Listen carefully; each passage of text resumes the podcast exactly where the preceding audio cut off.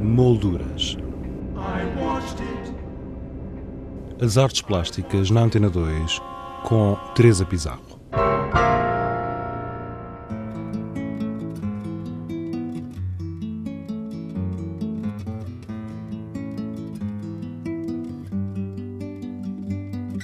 a Sociedade Nacional de Belas Artes apresenta uma grande exposição com obras do artista José Aurélio, uma mostra que visa assinalar o percurso artístico de 55 anos de carreira. Hoje, e tal como anunciado no programa anterior, iremos transmitir a segunda parte da conversa que tivemos com o escultor.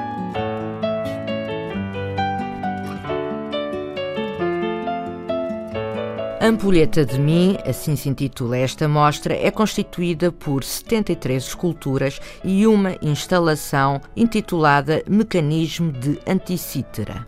Eu, paralelamente às minhas atividades, eh, que são muitas e variadas, eh, interessa-me, sempre me interessei muito pela, pela capacidade inventiva do homem e, e pela sua permanente busca de, de, de, soluções para os problemas que tem que resolver. E, portanto, eh, tenho uma, uma grande afeição a tudo o que são ferramentas, a tudo o que são maquinetas que foram inventadas ao longo dos séculos passados. E esta peça que, que me está a falar, que é objetivamente uma, uma homenagem aos inventores, aos construtores de, de, de, de um mecanismo que se passou a chamar mecanismo de Anticitra, porque foi descoberto numa ilha do, do, eh, do mar Egeu, em, em 2000 e 2001, não, em 1901, eh, e esse mecanismo eh, que foi encontrado num barco afundado, um barco grego, provavelmente do, do primeiro século antes de Cristo, portanto leva a crer que sim, dos anos 86 ou coisa parecida, esse mecanismo espantosamente tinha rodas dentadas quando nós eh, pensar, toda a gente pensava que a roda dentada tinha sido inventada no, no, século X da era de, da era de Cristo, com a invenção do relógio, dos relógios de torre, que ainda eram feitos por ferreiros e não sei o quê. Bem, portanto, isto vem eh, remeter para eh, dois mil e tal anos, eh, anteri anterior àquilo que, que, que, se suspeitava que, que tinha surgido a roda dentada como um dos elementos muito importantes na, na construção dos relógios e da, de tudo o resto, mas eh, a roda dentada foi fundamentalmente inventada ou descoberta para medir uh, coisas relacionadas com o tempo, porque garantia uma, uma certa. Uh, compasso. Pois, um certo compasso. Um certo, um certo compasso e uma certa regularidade, uma permanência de regularidade que até aí não, não havia, quer dizer, eh, fizeram-se várias experiências também eh, nesse sentido e, portanto, eh, eu como pessoa muito interessada neste tipo de, de manifestações humanas, quando tive acesso a esta informação, fiquei completamente, é como se costuma dizer, apanhadinho, não é? Quer dizer, mas como é que é possível? Quer dizer, tantos anos sem ninguém ter descoberto nada e tal. Uh, e como é que aparece um, um, um aparelho com, com, esta, com, com, estes anos todos que estava completamente calcinado e, e, que deu origem, de facto, o achado é tão importante que a Unesco criou uma criou um grupo de cientistas uh, só para estudarem aquele assunto, não é? Quer dizer, e portanto, esses cientistas fizeram os exames todos possíveis e imaginários, loca conseguiram localizar aqueles restos no tempo e saber qual era o ano em que aquilo tinha sido feito e uh, conseguiram uh, fazer taques e exames fabulosos com radiografias e, e, conseguiram encontrar uma quantidade de rodas dentadas que ainda estavam dentro do corpo do aparelho. O que é de facto fabuloso. E depois levaram a coisa mais a peito e fizeram uma réplica do que é que aquilo teria sido e o que é que seria, não é? Porque ninguém sabia ao princípio o que aquilo seria. Quer dizer, hoje chega-se à conclusão que é o primeiro computador uh, analógico que se conhece, porque de facto ele com as suas rodas dentadas e com, com, com, com as suas eh, eh, as suas graduações, ele tinha vários mostradores graduados e com, com grande precisão também, ele conseguia prever todos os fenómenos astronómicos da época, com previsões e com datas dos que já tinham passado. O que de facto é uma, é uma conquista brutal para a época, não é? E o que mais me, a mim mais me, mais me entristece é que eu já estive no museu onde aquilo está, e estava quando eu lá estive e não o vi. Quer dizer, eu tenho uma pena, porque se calhar tinha, ou passei por ele como cão por minha vindimada, porque nessa altura não estaria virado para isso, estava virado para outras coisas maravilhosas que eles têm naquele museu, que é um museu fabuloso, em Atenas. E, portanto, mas tenho muita pena de não, não... Ainda falta lá. Ah, talvez, e por que não? E daí, o que é que o José Aurélio fez? O que é que eu fiz? fiz, de facto, veio-me essa ideia de que eh, eu sei que sou um sonhador e que estou sempre convencido que certas coisas que eu penso que são importantes, mas se calhar não são. E eu pensei que seria importante, através da, da, daquilo que eu faço, é? uh, arranjar uma maneira de dar a conhecer aos outros um, uma descoberta tão importante. Uh, sem ter a pretensão de, de, de, querer ser pedagógico, não sei o quê, achei que eu devia desvendar aquele mistério. E, portanto, uh, por um lado, queria prestar a minha homenagem aos fazedores daquele objeto, uh, e por outro lado, que eu não sei quem foram, mas seja, sejam quem, seja quem tenha sido, não é? e por outro lado, dar a conhecer uma coisa que para mim é, é, é extremamente importante, não é? A maior parte das pessoas possivelmente não darão a mesma importância, o que é natural, eh, mas nós sabemos que a humanidade. Se calhar a partir daqui passarão a dar? Se calhar haverá, haverá pessoas que vão dar, não é? Não haverão todas. Olha, você, ainda bem, ainda bem que dá. Não, mas é, eu sinceramente não, isto levou-me, levou de facto a tomar esta atitude e a, e a, incluir aquela peça que já foi feita este ano também, não é? Uh, precisamente num, num num, e é uma peça muito bonita. É, não é? Quer dizer, e, e, tem essa valência que eu acho que é extraordinária.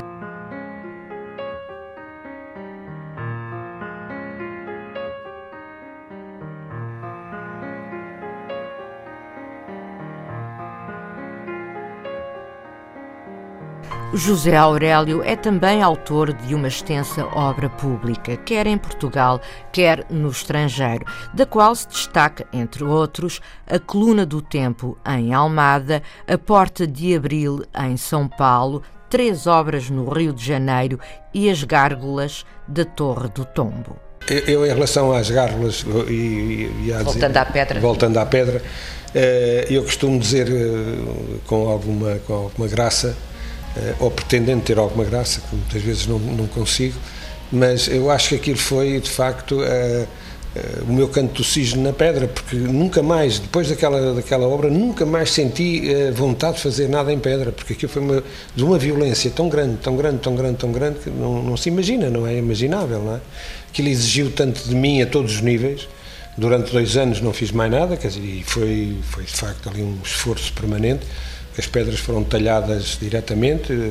Foi, foi, é indescritível o, que aquilo representou de, de trabalho. Eh, e, portanto, eh, ou por isso ou por outra coisa, o que é facto é que eu, depois de ter feito aquela peça, aquelas peças, nunca mais peguei na pedra e não, não deixou de me apetecer trabalhar em pedra, percebe? Embora estivesse equipadíssimo, nunca tinha estado tão equipado, equipei-me com ferramenta fabulosa e não sei o quê para fazer aquilo tudo e depois tenho, tenho guardado, olha, agora até está exposta, na, então, é uma sugestão que lhe faço, se quiser ir ver, vale a pena, na Torre do Tombo, uhum. uh, há três ou quatro vitrines com as maquetes de, de, das gárgulas, as ferramentas que eu utilizei, as ferramentas que eu inventei para trabalhar aquilo, porque foi preciso inventar coisas, não é? Porque Uh, não é fácil trabalhar blocos com, com 30 toneladas e, em todas as faces, é muito complicado. Nem eu, nem eu, quando comecei a mexer nelas, me apercebi de, onde é que se ia meter. Onde é que me ia meter, é verdade. De maneira que. Mas foi, foi uma, foi uma obra que eu gostei muito de ter feito. E é, eh, na realidade, eh, uma das obras mais emblemáticas que eu fiz, não é? Não só pela sua visibilidade, está num sítio magnífico, mas também pela sua dimensão. Aquilo, de facto, é uma coisa quase ciclópica, não é? Um tamanho brutal. E, e pronto, e acho que, acho que me representam bem. Eh, fiz, o, fiz o que pude para para conseguir. Claro que, eh, se me permite falar só mais um bocadinho, só para se perceber eh, o grande dilema que eu tive quando comecei a fazer aquela, aquelas peças, eh, é que eu podia ter feito aquelas peças de múltiplas maneiras, não é? Quer dizer, sinto-me com apetência para poder, sei lá, para poder recriar ou criar 30 ou ou 20, ou 10, não interessa, uh, maneiras de abordar o assunto, não é? Porque uh, fazer oito gárgulas para a Torre do Tombo não é uma tarefa fácil, como deve calcular, quer dizer, porque a mim foram-me encomendadas as gárgulas para a Torre do Tombo, sem ninguém me dizer, nem o arquiteto, nem mais ninguém me disse o que é que queria. Queriam, queriam umas coisas para pôr ali. Aliás, a sugestão inicial do arquiteto eh, que ele pôs no projeto eram a réplica de umas, de umas gárgulas da, do Mosteiro de Jerónimo. Uhum. Não, que, não para serem iguais, mas como sugestão. É? E eu achei sempre, quando, quando comecei a trabalhar e a pensar o que é que havia de fazer, achei que deveria sempre uh, uh, trabalhar aquelas, aquelas peças eh, de uma forma integrada na própria arquitetura, porque a arquitetura é muito, é muito geométrica, é muito densa, e é uma peça que eu, que eu considero bastante, na arquitetura contemporânea de Lisboa, é uma boa peça, e portanto pe as peças tinham que à partida se integrarem no edifício. Portanto, eh, era a primeira coisa que eu sabia que tinha que, que era muito importante fazer. Depois a outra coisa a seguir era, eh, de uma forma um, o mais perceptível possível, uh, ela ser uma imagem da Torre do Tombo. Eu não podia, na minha opinião, na minha perspectiva, uh, correndo o risco de tornar, uh, de fazer para ali umas peças ilegíveis e que não tivessem nada a ver com a Torre do Tombo ou com aquilo que, que a Torre do Tombo tem lá dentro, não é?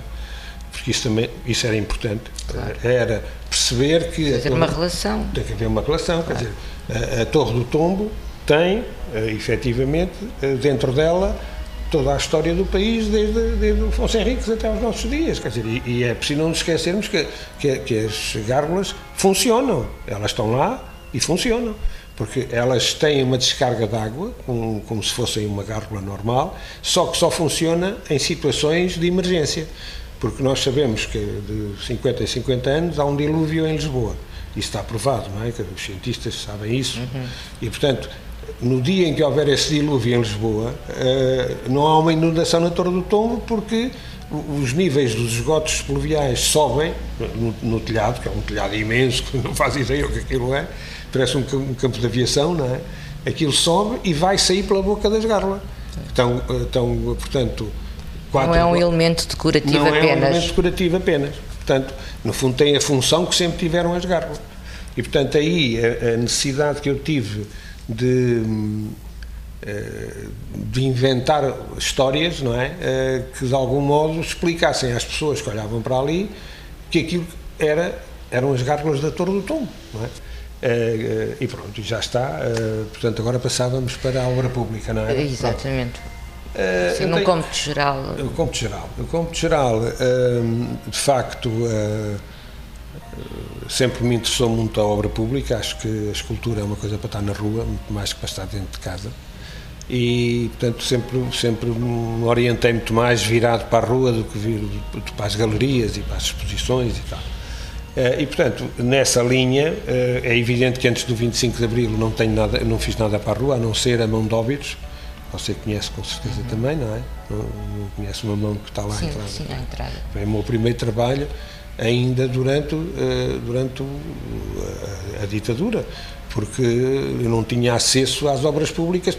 Nesse tempo, as obras públicas eram encomendadas normalmente pelo governo.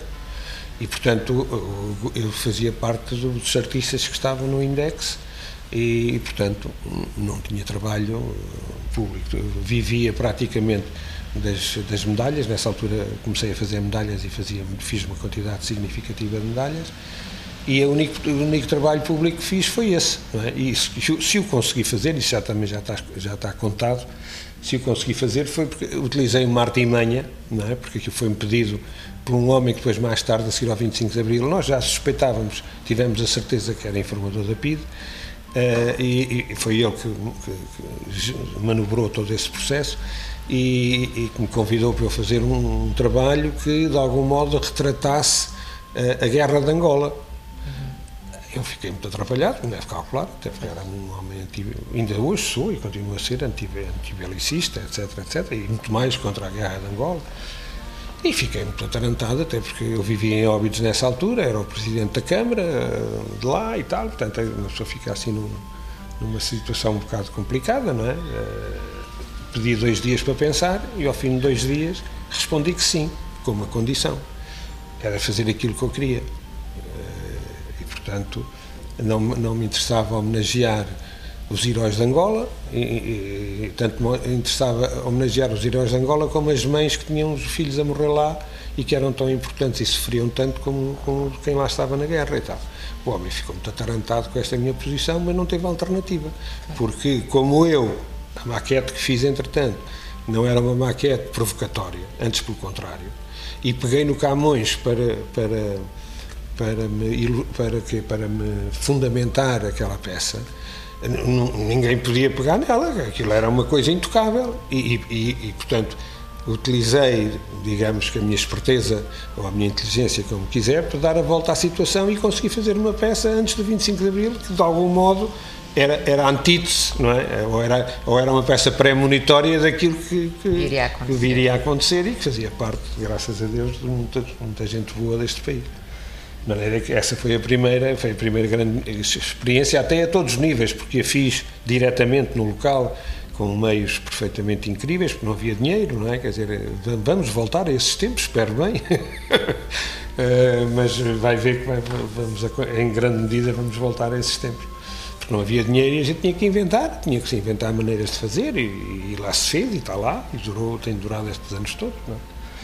De maneira que depois, o que é que eu lhe posso referenciar mais? Uh, uh, há uma série de coisas, de facto, por esse país fora. Uh, Estou-me a lembrar de uma peça que está na Vidigueira, que eu acho uma peça curiosa, que, é, que assinala os 10 anos da, do 25 de Abril, que é uma, peça, uma escultura feita com as mós de um lagar de azeite e que simboliza precisamente o, o esmagar, o esmagar da, da, da inteligência, é? e corre água como se, como se tivesse como se tivesse a espremer as, as, as, azeitonas, mas em vez de sair azeite está a sair, sai água. Então são as lágrimas que se choraram na, na, daquela, das estruturas e daquelas coisas todas, e portanto esse está, está lá.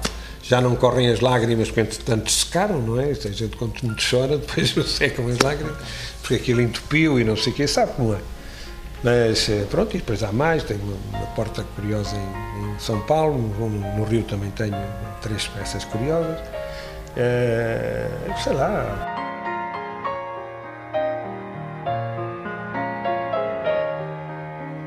José Aurélio nasceu em Alcobaça em 1938, cidade onde vive, trabalha e dirige o projeto que fundou, o Armazém das Artes. Eh, eu, para lhe falar no Armazém das Artes, tenho que recuar outra vez um bocadinho uh, à, minha, à minha adolescência. Eu, desde que me conheço e desde que me lembro, desde que me lembro de mim, eh, eu sempre estive na primeira linha da, da, da Alcobaça, da, das, dos seres pensantes da Alcobaça, que, que sempre lutaram qualquer, eh, para que acontecessem coisas em Alcobaça. E o que é facto é que durante, eu comecei, parece-me que a primeira, a primeira grande uh, manifestação que eu tenho em Alcobaça, já não há não. coisa. Ah, a primeira grande manifestação em que eu participei, de facto, com alguns com, com cidadãos meus, eh, foi a, a, Associação de Defesa do Património de Alcobaça.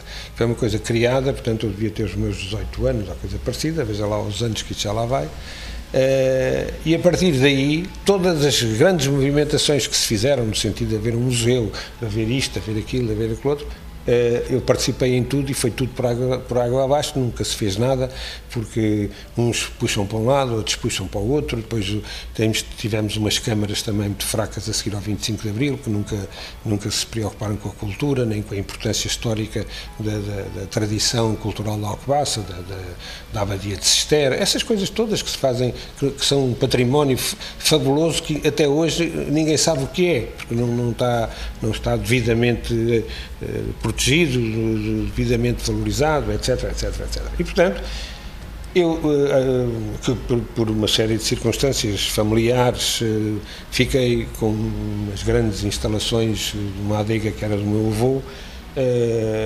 calhou-me em herança, por morte dos meus pais, e eu fiquei, aquilo estava tudo a cair, não é? Estava muito velho e e eu fiquei com aquela criança nos braços, sem saber muito bem o que, é que havia de fazer. E um belo dia, isto acontece-me com alguma frequência, acordo de noite com, sem, sem, sem vontade de dormir, e fico, sento na cama a pensar, a pensar, a pensar e penso em mirabolâncias. E nessa, numa dessas noites, uh, achei, veio-me à cabeça de repente, disse, ah, vou fazer um. Já que ninguém faz nada nesta terra, vou fazer uma coisa uh, para a minha terra, uma coisa cultural, que dinamize e tal. Já tinha feito uma galeria em Óbitos quando lá vivi, que era uma galeria que também só, só durou quatro anos, mas nesses quatro anos fizemos coisas uh, fantásticas. E Alcobaça, uh, no fundo, também só durou até agora cinco anos, porque nós fechámos em março. Uh, fechámos para descansar, para, para rever o projeto, porque o projeto cresceu demais e não tinha ainda condições de solidez uhum. e, portanto, aquilo é uma fundação que tinha que ter uma série de, de, de bases que não, que não tinham sido criadas como deviam ter sido, etc. E, portanto, olha, tinha uns dinheiritos que foi, foram a minha vida toda a trabalhar, tinha, tinha umas economias, e resolvi fazer um, uma, um, um centro de artes uh, para, o, para, o, qual eu já tinha um espólio muito grande, tenho muita coisa dos meus amigos, da minha geração, etc, etc. eu próprio fiz uma cedência de 25 esculturas minhas para, o, para, para a coleção do armazém, Portanto, tem uma exposição permanente? Não, não, não temos, não, não temos. Eh, optei por não, só tenho uma, é, é, curioso que só temos uma exposição permanente. Até agora só tivemos uma exposição permanente e continuamos a ter. É uma exposição de uma coleção que eu tenho, que não é propriamente uma coleção, é um conjunto de objetos curiosos de, de inventados pelo homem, muito relacionados com a, com a mecânica e com a, a, a relojoaria Uh, e, portanto, tenho esse conjunto que uh, instituí, digamos, um pequeno núcleo museológico, esse é que é permanente. Tudo o resto gira, não é? Uh, e pronto, e, e, durante cinco anos fartámos de trabalhar, fizemos coisas mirabolantes. Tais como? Sei lá, olha, exposições, com conferências, concertos, workshops, workshops a, coisa, a educação para as crianças, sei lá, fizemos tudo aquilo que devíamos ter feito, não é? e, portanto, eh, tem sido uma atividade eh, bastante grande. Mas vão reabrir. Vamos reabrir, pelo menos é essa a nossa convicção, se, se, se houver condições. Eu, eu, tenho cá a minha esperança que para o ano eh, voltamos a inaugurar. A minha filha diz que não. A minha filha diz que não está para se meter em mais aventuras e tal. Vamos ver, vamos ver. Está contente com esta exposição? Estou, estou. Quer dizer, se lhe disser com toda a franqueza que não era esta exposição que eu gostaria de ter feito, é verdade. Mas então, de... qual é que gostaria? Eh, não sei, também não sei. Uh, uh, gostava de ter feito outra, mas eu não me pergunto qual é. Uh, se calhar sou eu próprio, aliás, não sei, há um texto meu que está em qualquer lado, tem, uma, tem um, um parênteses em que eu digo as minhas capacidades, mas é antes pus entre parênteses as minhas incapacidades, não é? Porque a gente sonha muito, mas é preciso ser capaz de concretizar os sonhos. Portanto, há sonhos que eu tenho a noção exata de que nunca conseguirei realizar. E em relação à escultura, a mesma coisa. Eu até costumo dizer que as melhores esculturas que eu, se é que fiz alguma coisa bem feita, enquanto cá tenho andado, mas as melhores de todas ninguém viu, porque só estão aqui dentro. Foram pensadas, porque a escultura é muito bonito, é uma coisa bestial, mas tem esse inconveniente, é que pesa muito e tem muitos problemas e tem que, e, e, meios muito pesados para se deslocar e tal maneira que eu divirto-me a fazer esculturas que não pesam nada, quer dizer, só as imagino na minha cabeça, não é? porque no dia em que eu começo a pensar em fazer, começam os, os problemas, não é? E, portanto, há aqui de facto uma situação que é, que é, que é interessante e que é bom. Dentro gente... dessa incapacidade. Exatamente, exatamente. Gostou de estar gostado? Acho que sim, acho que, acho que é uma boa exposição, acho que eh, não acho que sim, acho que é, bonita, é representativa, é bom, é representativa de mim, acho que sim. Uh, tem, tem o condão, que foi, é uma coisa também que a mim sempre me fez um bocado de confusão.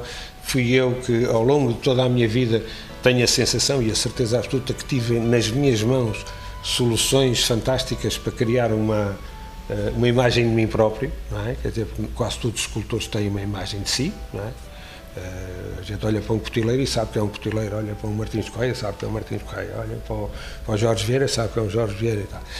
E eu sempre me, sempre me fez muita confusão porque não sou assim, não é? Quer dizer, eh, eu continuo a olhar para as minhas peças e a ver-me lá, mas não me vejo da mesma maneira que vejo os outros, porque elas de facto são diferentes. Têm é um, um, um suminho, não sei o que é, não sei explicar, é um sumo, uma coisinha qualquer que, que está lá. E, e portanto, e, e, curiosamente, só há relativamente pouco tempo é que eu comecei a ter pessoas que começaram a ver, ou já tinham visto, ou a identificar esse suminho, esse tal suminho, que se sente nesta exposição. Isto é uma exposição que aparentemente podia ser de 20 escultores, não é? Ou mais. Não, acha que não? Não. não, não é. Mas quer dizer, em quantidade sim, há, não é? Uh, características que são, são, são muito transversais. Exatamente, e... mas é isso que eu acho que é importante na exposição, é sentir isso, não é? Eu quando disse que era, podia ser 20 escultores, é 20, em quantidade, em quantidade, mas de facto elas sendo todas tão diferentes umas das outras, não é? Porque é, são, é, são abissalmente diferentes, elas mantêm um, qualquer coisa. Tem um fio condutor. Hã? É um fio condutor. É um não é de prumo, mas é condutor. Exatamente. Muito obrigada, José Aurélio. E assim ficamos a conhecer um pouco mais do percurso e obra de José Aurélio. Neste momento e até ao dia 30 de junho, não perca a exposição Ampulheta de Mim, patente na Sociedade Nacional de Belas Artes.